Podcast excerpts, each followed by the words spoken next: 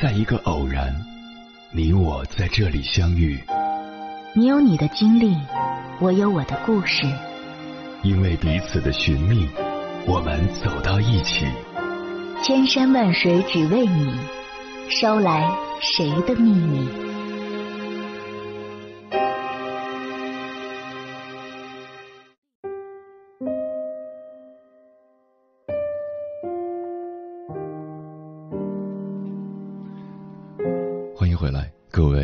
行者，这里是正在直播的中国交通广播心灵夜话栏目《千山万水只为你》，深夜不孤单，我是迎波，我要以黑夜为翅膀，带你在电波中自在飞翔。一切相遇皆是天意，茫茫人海中，我遇见你，你遇见我，本身就是一种不可强求的缘分。谁是你前世欠下的债？谁又是你今生要找的伴？遇见，原来是所有悲欢的开始。有些人来了又走，走了又来，但最后还是离开了。故事散了，回忆也淡了。有些人打也打不走，骂也骂不走，始终陪在我们身边，陪我们度过无数个春夏秋冬。有时候想。要有多深的缘分，才能在今生见一面？要有多大的福分，才能每天在一起？如果说前世的五百次回眸才能换来今生的擦肩而过，那今生日日夜夜的陪伴，又需要前世多少次缘分的积累？缘，妙不可言。宫崎骏在哈尔的移动城堡里说。在茫茫人海中相遇、相知、相守，无论谁都不会一帆风顺。世间最难得的是缘分，最难解的也是缘分。凡所遇见，皆是命运。有缘相遇，纵无结果，也是人生。接下来，千山万水只为你，跟朋友们分享的文章选自《树洞笔记》，名字叫。与你相遇是人间美好的开始。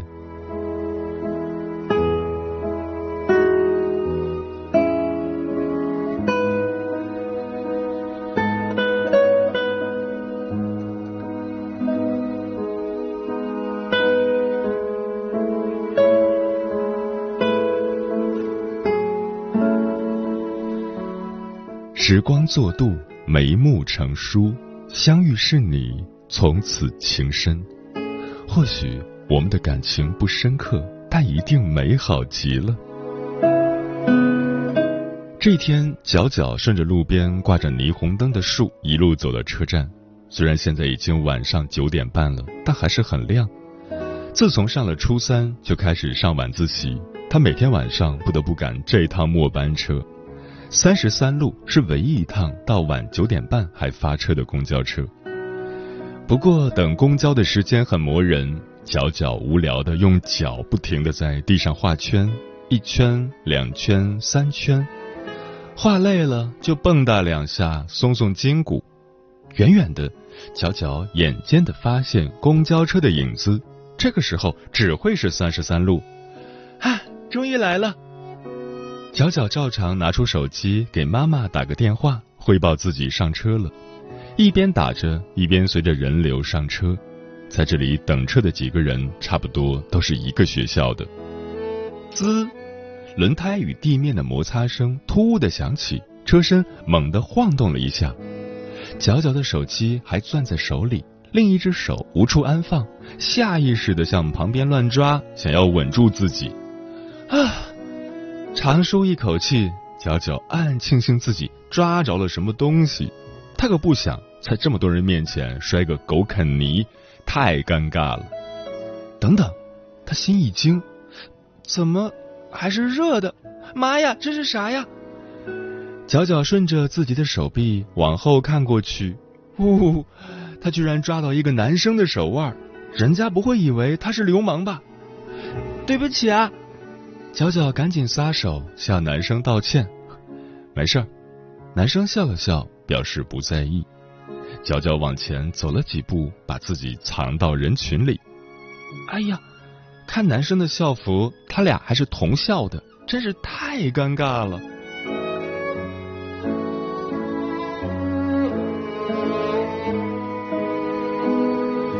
这是女生眼中的故事版本，我们切换一下男生的视角。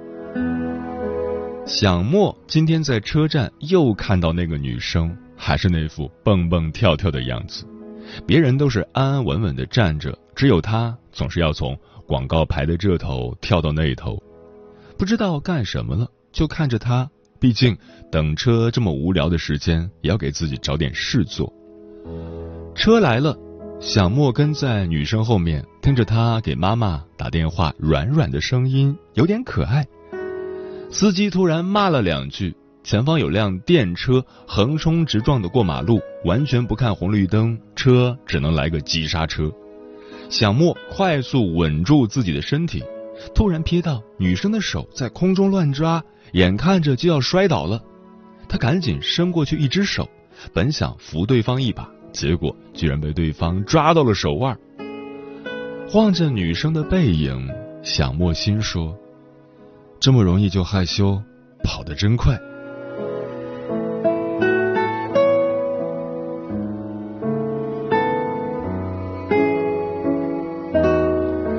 第二天，角角又在三十三路上碰见那个男生了。看来对方也是每天坐车回家，和自己一样。角角心想，他长得可真高。角角攥紧自己的小拳头，暗暗打气，自己也能长高高。这是女生眼中的故事版本，我们切换一下男生的视角。小莫今天不自觉的又去观察那个女生，发现女生正站着对自己在镜子里的倒影比划个头。呵呵，他打赌，他长不高的。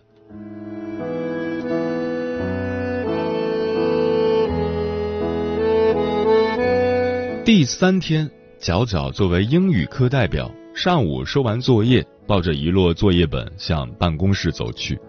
哇哦，老师在训人，脸色阴沉沉的。他是赶紧放下撤离，省得殃及池鱼。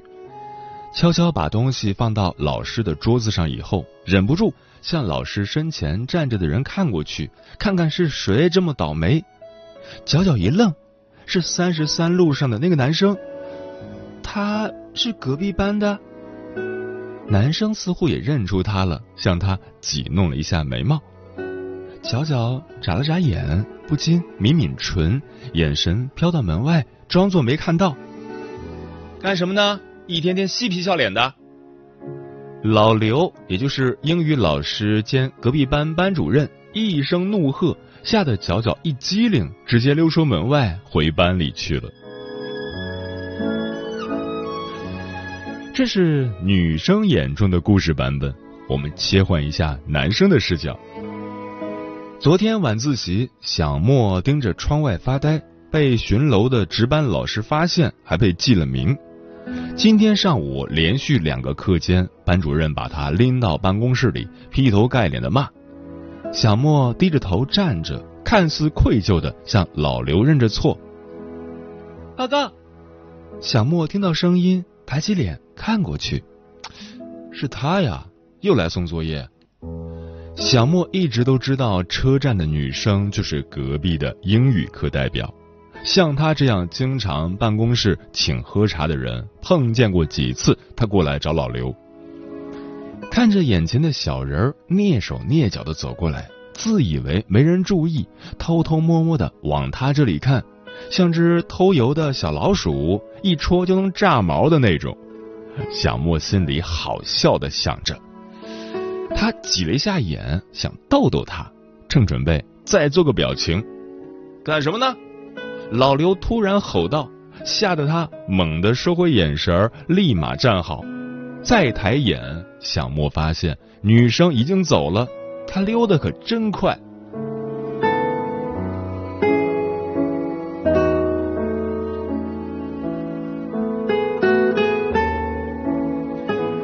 晚上放学了。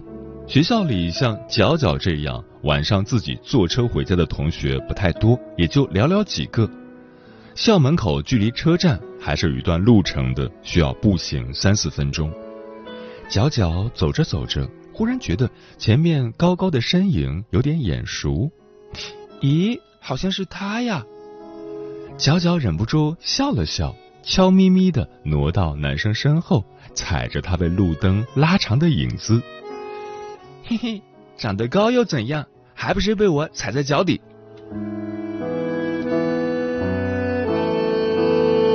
这是女生眼中的故事版本，我们切换一下男生的视角。小莫走在路上，总感觉有人跟着他，有点紧张的往回看，心中闪过无数个悬疑恐怖故事。谁知那个女生正低着头踩着他的影子，玩的不亦乐乎，连他已经停下来回头了都没有察觉。小莫回过身，继续向前走。默默的放慢脚步，不让女生跟的那么吃力。舌头不禁顶了顶上颚，后面跟了个小尾巴，感觉怎么那么好呢？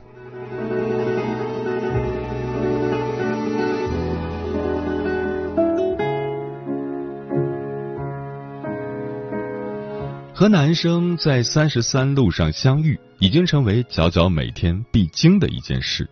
不过这一次是这么久以来，他和他第一次坐在相挨的座位，近到一眼就可以看清他眼角的痣。角角很喜欢这段路，在一个人等车坐车的时候，突然闯入一个人，尽管不熟，但是有人陪，心里是暖暖的。角角注意到男生手里拿着张卷子，好奇的向男生那边歪了歪头。只见卷头大大的两个字“想墨”。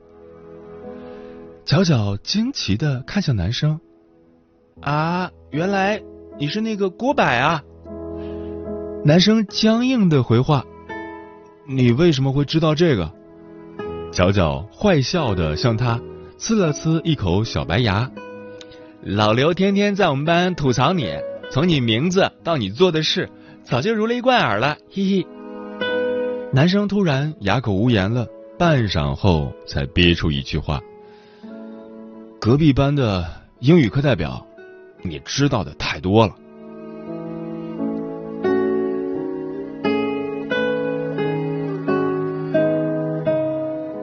这是女生眼中的故事版本，我们切换一下男生的视角。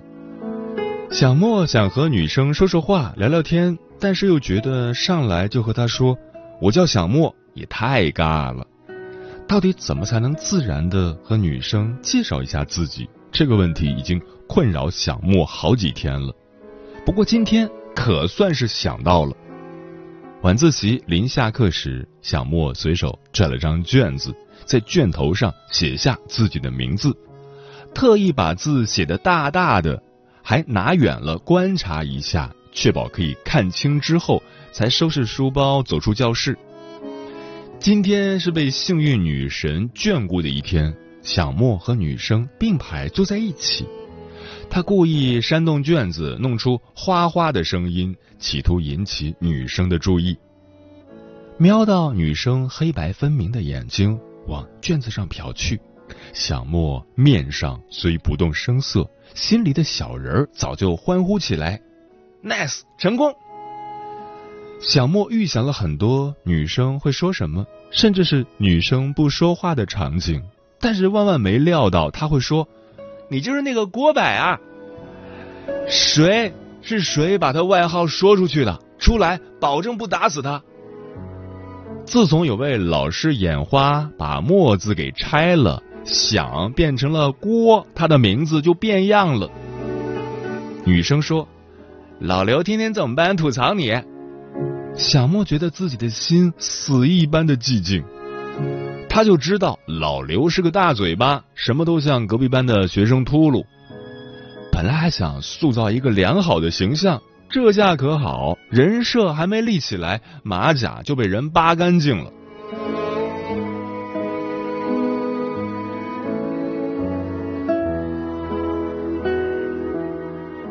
角角觉得认识小莫后的每一天，晚上回家的路上不再冷清。一路上，即使他们不交谈、不对视，甚至有时被人群挤得看不见对方的身影，也依然很心安。这是女生眼中的故事版本，我们切换一下男生的视角。小莫每次出校门时，都会下意识的向周围看看角角在不在，如果在，就放慢步调，等着他跟上来，由着他在身后当个小尾巴。习惯去找他的身影，习惯去观察他的一举一动，习惯临下车时再看他一眼。如果闲下来的时候，角角会不自觉的想起那个人的脸，是喜欢；如果路过那个人的班级门口，角角忍不住去看一眼他在不在，是喜欢；如果听到别人提起那个人的名字，角角心里总是很紧张，是喜欢。于是，角角想，他可能是喜欢上小莫了。这是女生眼中的故事版本，我们切换一下男生的视角。没事儿就会去老刘办公室溜达一圈，经常在班外的栏杆上趴着，开始期待晚上的到来。小莫不知道自己怎么这么反常，但当看到角角的脸时，似乎一切的问题都有解了。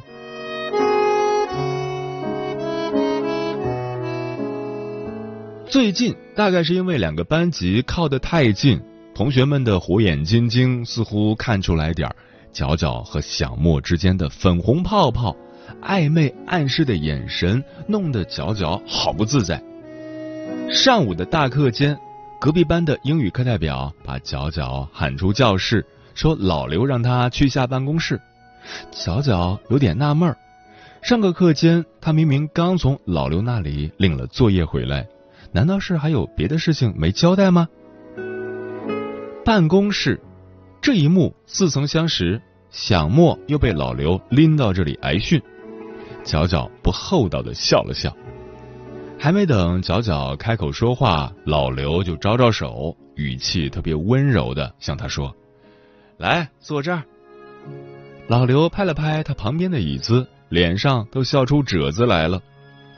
角角乖乖的坐下来，全程懵懂脸看着老刘训小莫，这诡异的感觉他有些驾驭不了啊！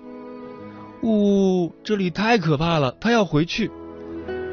老刘骂完了，又笑眯眯的、爽快的对角角说：“行了，没事了，走吧。”角角觉得他晕晕的来，然后更加晕晕的回去了。他咬咬唇，老刘怎么奇奇怪怪的？这是女生眼中的故事版本，我们切换一下男生的视角。小莫昨天看闲书，被老刘抓了个现行，一脸阴沉的告诉他，今天大课间去他办公室。小莫自知理亏的站着，真是久违的来喝茶。前几天他还是挺乖的，本以为会迎来老刘的狂风暴雨般的攻击，谁知他居然笑盈盈的跟他说：“你等会儿。”心里开始不停的打鼓，完了，老刘该不会有什么损招吧？正巧班里英语课代表来领作业，老刘给他说完后加了一句：“回去帮老师把角角叫过来。”旁边无所事事、眼珠乱转的小莫突然一惊，心下发紧，盯着老刘。此时的老刘正一脸慈爱的看着他。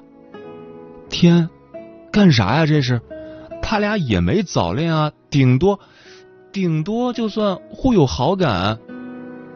老刘安抚他说：“哎呀，别紧张，老师就是让他来看看，让你长长记性，省得你太皮。”小莫觉得自己仿佛被雷劈了一样。谁谁给老刘说的？他喜欢角角，站出来！怎么什么事儿都告诉他？他想弄死那个多嘴、天天嘴巴巴的，想干嘛？小姑娘怎么一进来办公室就嘲笑他？他和谁是一个战线上的呀？角角乖巧的在老刘身边坐着，两个人一块儿盯着他。小莫觉得他好像站在一片撒满钉子的地上，怎么站都难受，偏偏还不敢乱动，脸有点烧。他向来厚脸皮，这种感觉真是久违了。角角终于走了，小莫的肩一下子塌下来，吊着的那口气总算呼出去了。老刘瞥了他一眼，说。走吧，看你下回还敢不敢再犯错。小莫狼狈的从办公室里走出去了，这是唯一一次面对老刘溃不成军、一败涂地。果然，姜还是老的辣，拿捏起来他妥妥的。自此以后，小莫再也不敢犯事儿了。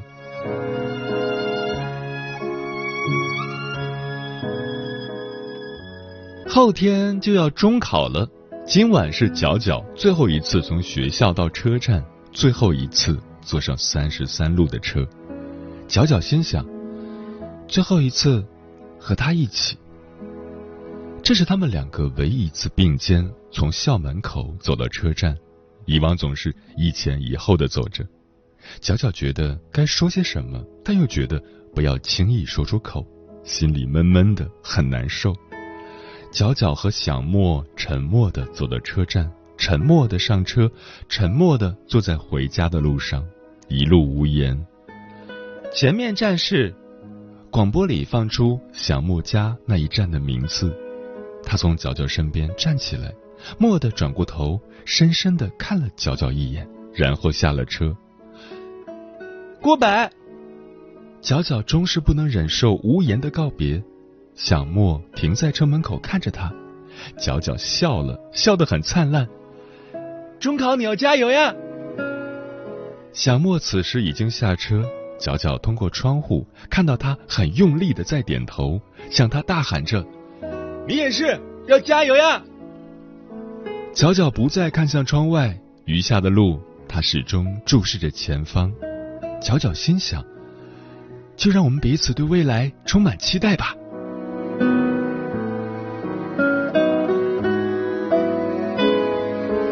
这是女生眼中的故事版本，我们切换一下男生的视角。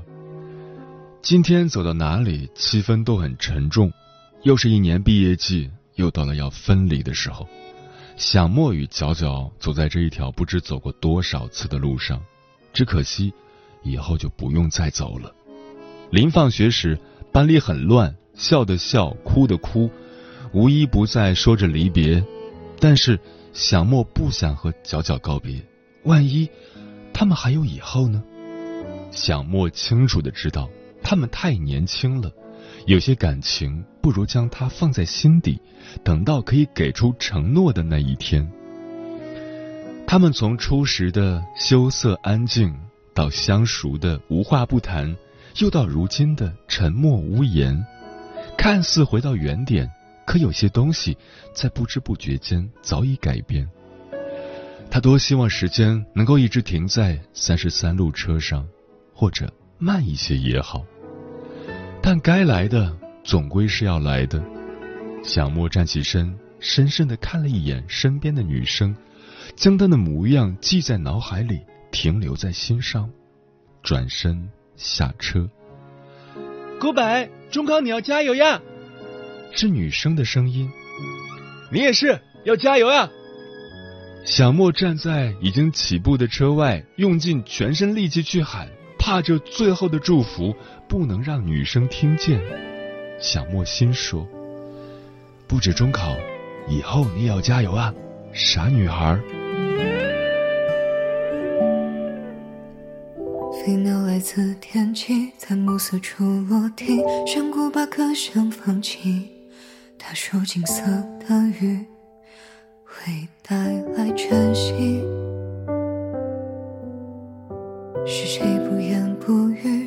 枯骨老去，在废弃的花园里，那风留下足迹，和蔷薇相依。有人等待结局，结局又被吹落了一地。旧梦注地，回醒，你却停留在了梦里。乘风独行到。人群为一场相遇不再前行能否停靠在你怀里？